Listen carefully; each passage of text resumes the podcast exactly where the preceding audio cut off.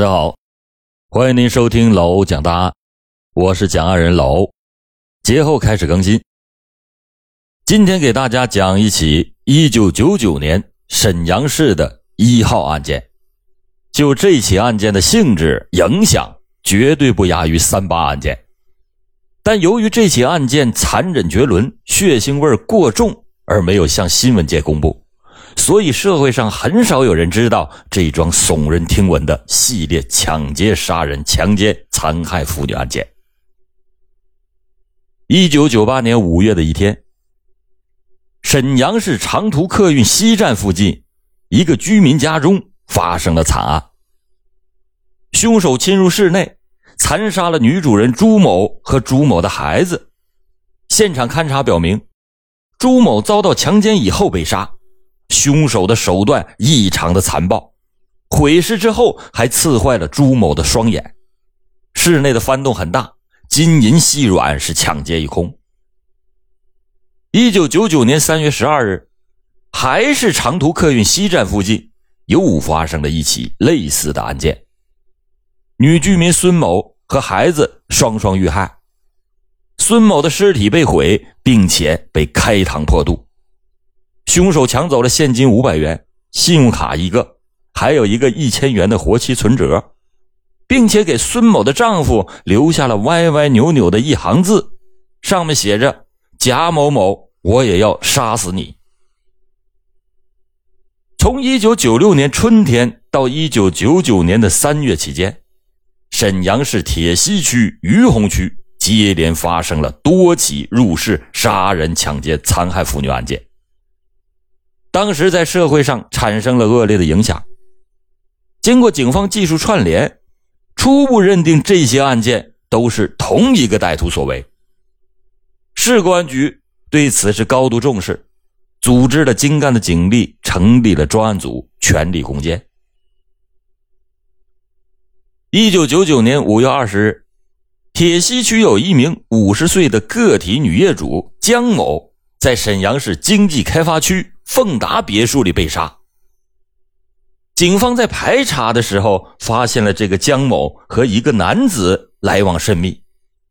办案人员就请画像专家赵成文为那名男子画了像。赵成文是欣然命笔，刑警们按图索人。开发区公安局刑警大队经过了十天的艰苦工作，于五月三十日将杀人嫌疑人李铁良给抓获了。李铁良对杀害江某的犯罪事实那是供认不讳，还交代了伙同他人自1998年6月以来，在铁西区、于洪区等地抢劫、强奸、杀人作案，一共八起，杀死九人。这其中就包括312孙某被害案。李铁良的同伙还到储蓄所取过孙某的活期存折里面的钱。正当警方对这起案件进一步调查的时候，没想到李铁良却畏罪自杀了。刑警从那家储蓄所调出了监控录像，经过沈阳市公安局的协调，在电视台公开播放，通缉李铁良的同伙。这通缉令一发，引起了铁西区公安分局的注意。他们根据电视上播放的录像，翻拍了李铁良的同伙的照片，让每个侦查员人手一张，以便随时查找。但在很长的一段时间里，也没有找到此人的下落。后来，经过刑警鞠亚光的努力，把通缉的犯罪嫌疑人照片出示给了李铁良单位的厂公安处吴处长。这吴处长看了以后，觉得有点像。本厂几年前开除的李少刚，而李少刚正是李铁良的哥哥。吴处长又提供了李少刚的档案照片，根据种种的迹象表明，李少刚正是公开通缉的那个人。于是，鞠亚光就协调了队里全部的警力，分头蹲守，一连着九天，最终将李少刚抓捕归案。没想到这个李少刚到案以后表现的那是出奇的平静，他早就料到有这么一天了，却没有想到来的这么快。他承认，自从一九九二年一月份以来，单独或者是伙同弟弟李铁良在和平区、铁西区、于洪区等地抢劫、强奸、杀人作案十起，杀死十二人，杀伤一人。这其中还有六名妇女遭受到了惨绝人寰的残害。李少刚这小子个头敦实、健壮，棱角分明的脸上，浓眉秀目间透着过人的机敏和自信。李少刚的父亲是毕业于有“政治家摇篮”之称的清华大学。大学毕业以后，被分配到了沈阳市高压开关厂。在那场运动风潮席卷神州之时，李少刚的父亲一夜之间就成了反革命分子。李少刚就沦落为谁也瞧不起的狗崽子。那年，李少刚正好十一岁，他不明白，善良慈爱。精通技术的父亲怎么就会被五花大绑、扣上尖帽给揪斗了呢？但他清楚的记得，父亲是受不了刺激和压力，然后疯了。一九七四年，李少刚下乡到盘锦羊圈子农场，为了洗刷狗崽子的耻辱，他拼命的干活。当时赢得了领导的好评，也挣得了不少的奖状。一九七八年。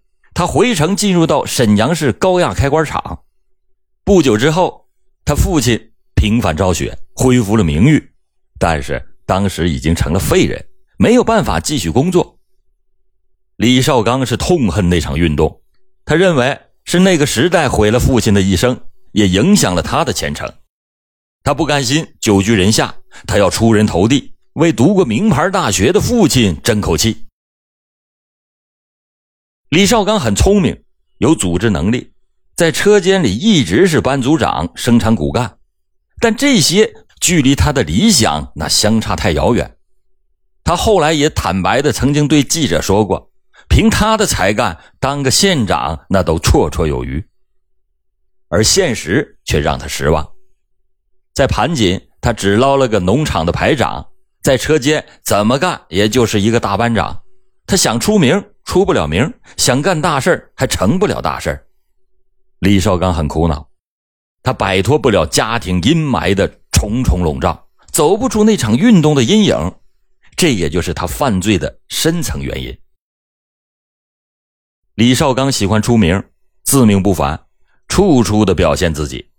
他说啊，这辈子就想留名，不管是好名还是恶名，就是图着人前背后有人知道。他第一次的铁窗经历，不能不说和他这种偏激的人生价值取向有着关联。一九八三年，李少刚领着车间里的一帮小哥们们偷了厂里的铜材，卖了钱之后去喝酒。这案发以后，李少刚是大包大揽的承担了全部的责任，最后被判刑五年。他之所以这样做，就是为了显示自己敢做敢当。顶天立地是真正的男子汉，这种为朋友不怕两肋插刀、硬冲好汉的结果，那就是穿上囚服接受劳动改造。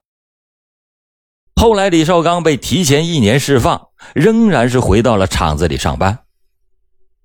四年的牢狱生活，李少刚尝到了人生的酸甜苦辣，那变得乖巧多了，那种自命不凡的脾性也收敛了许多。他开始老老实实的工作，很快的又成了车间里的班组长、生产骨干。但是好景不长，一九九一年，他却迷上了扑克机。从那个时候起，赌魔牵着他是一步步的走向了犯罪的深渊。一九九五年，李少刚又因为偷铜被拘役了三个月，这一次呢，还被开除了厂级。由于计划经济体制的特殊原因，大企业，尤其是沈阳高压开关厂这样的大企业，七大姑八大姨、老少三辈在同一个单位上班，那已经是司空见惯。有点事儿很快就传开了。李少刚因为偷铜二进宫又被除名，当然就被传得沸沸扬扬。李少刚混丢了饭碗，在人前抬不起头来，他不在自身上找原因。却饿狼一样的把目光紧紧的盯住了害他的那几个人，有恩报恩，有怨报怨，这成了他的口头禅。有人问他：“你的恩和怨有什么内涵？”李少刚说：“我母亲给我身体，这是养育之恩；我妻子给我家庭，这是夫妻之恩；我的仇人就是那些害我丢了饭碗的人，害我没有饭吃的社会。”在这里，我有必要给大家讲一下李少刚的家庭。李少刚一九八一年第一次结婚，服刑回来以后，再次的回到了工厂，认识了同班组工作的董某。小董比李少刚小六岁，是个有夫之妇。李少刚感觉到，只有和董某结合，那才是真正的爱情。董某呢，也情愿跟李少刚在一起。在一九九二年，他们就各自离散了家庭，组成了新家。但是李少刚当时醉心于拍扑克机赌博，夫妻之间开始就烽火不断。董某一气之下和他办理了离婚手续，但是离婚并没有分居。李少刚再次的偷铜被拘役，那就是和董某离婚之后。李少刚戒不掉毒瘾，没有赌资，他就去偷铜。他多次的从厂里边偷铜，结果呢被厂公安处抓住。按照十二公斤赃物，作价五百元，处以拘役。李少刚认为这是有人故意在陷害他，他不止一次的偷铜，每一块呢都是十一公斤。如果要是按照十一公斤算的话，那顶多就是罚几个钱；而如果要是按十二公斤算，那正好够了处理的线他就认为这不是明摆着有人整他吗？这不是不给他活路吗？他就发誓要杀了公安处那几个人，以解心头之恨。李少刚就开始处心积虑的要干一番轰轰烈烈的大事不能流芳百世，也要遗臭万年。他心目中的大事那就是要报复社会，他就把这邪火发泄到了无辜者的身上。他以后的每一步都清清楚楚的证明，他正一步步的迈上了遗臭万年之路。李少刚唯一的嗜好就是拍扑克机，他不相信，就是以他的聪明，那还能赢不了机器？他就和扑克机较上劲了，结果是越玩越输，是越输越玩，很快就输掉了三万元。这没钱了怎么办？抢，他就制定了第一个杀人抢劫计划。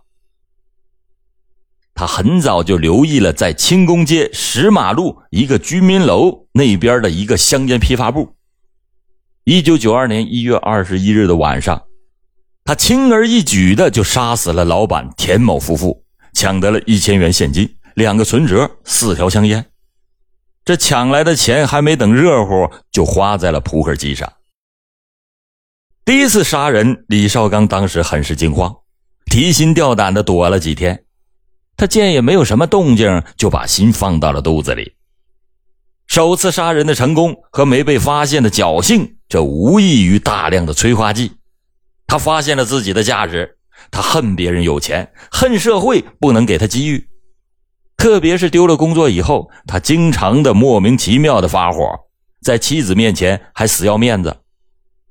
在此期间，李少刚向一名女友邓某借钱一事，成了他此后。大肆杀人的导火索。一九九六年春天，李少刚玩扑克机没有钱，就向邓某借了四百元钱，他拖了很长时间也没有还上。邓某呢，就向李少刚的妻子讲了这件事儿。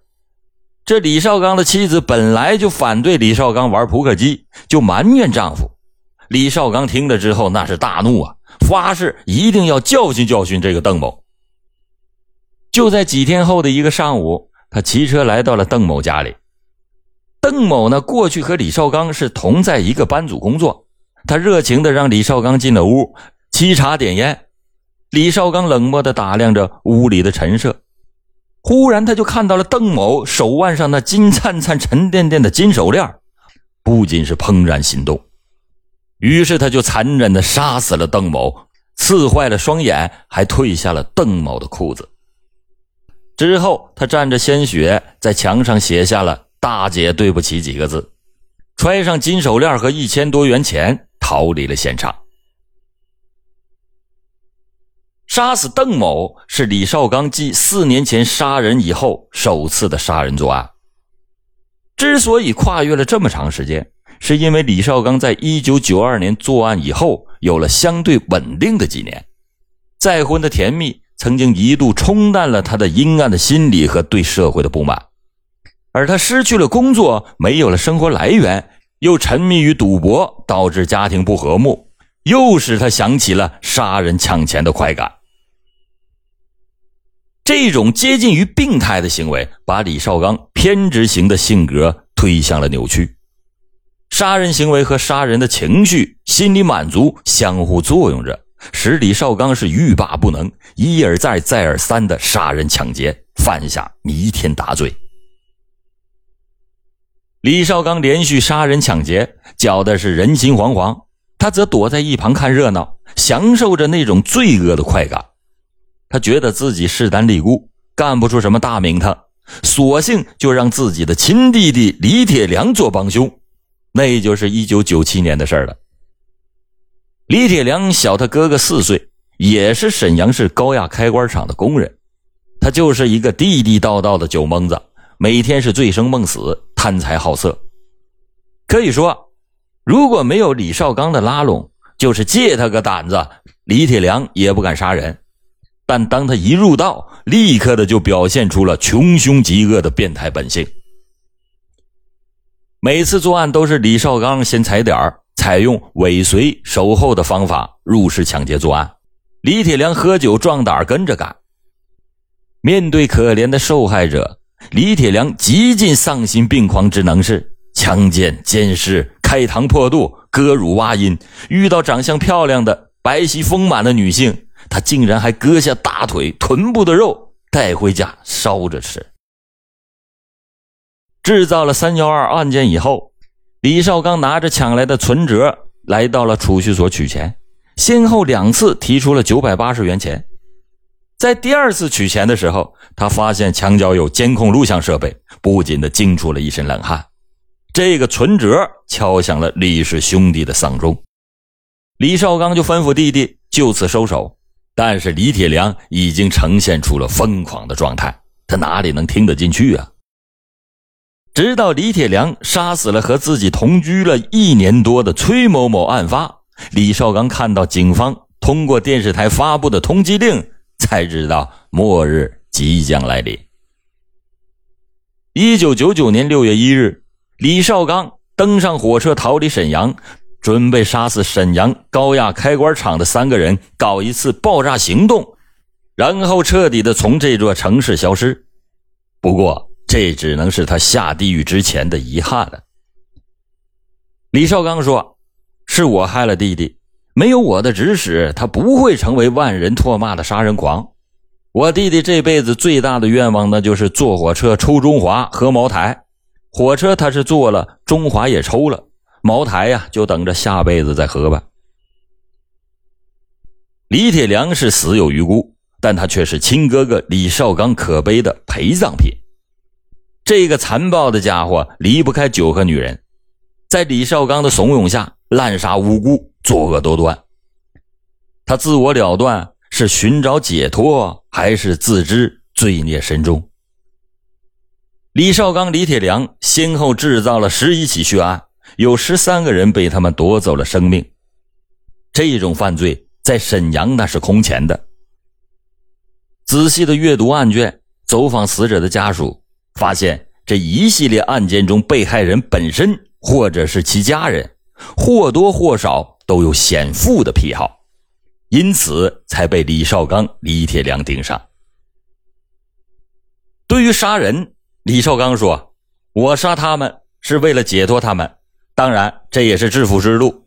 我本想多抢点钱，攒起来做点生意。这就是李少刚的魔鬼逻辑。十三条人命啊，十三个冤魂，人生不易，谁愿意死于非命呢？当李氏兄弟拿着沾满鲜血的钞票狂欢滥赌，那些可怜的冤魂何以瞑目啊？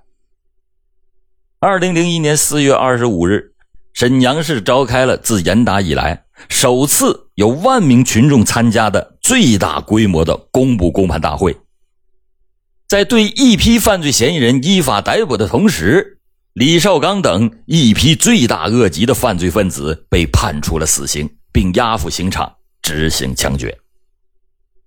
好了，感谢您今天收听老欧讲答案，老欧讲答案，案案都惊魂。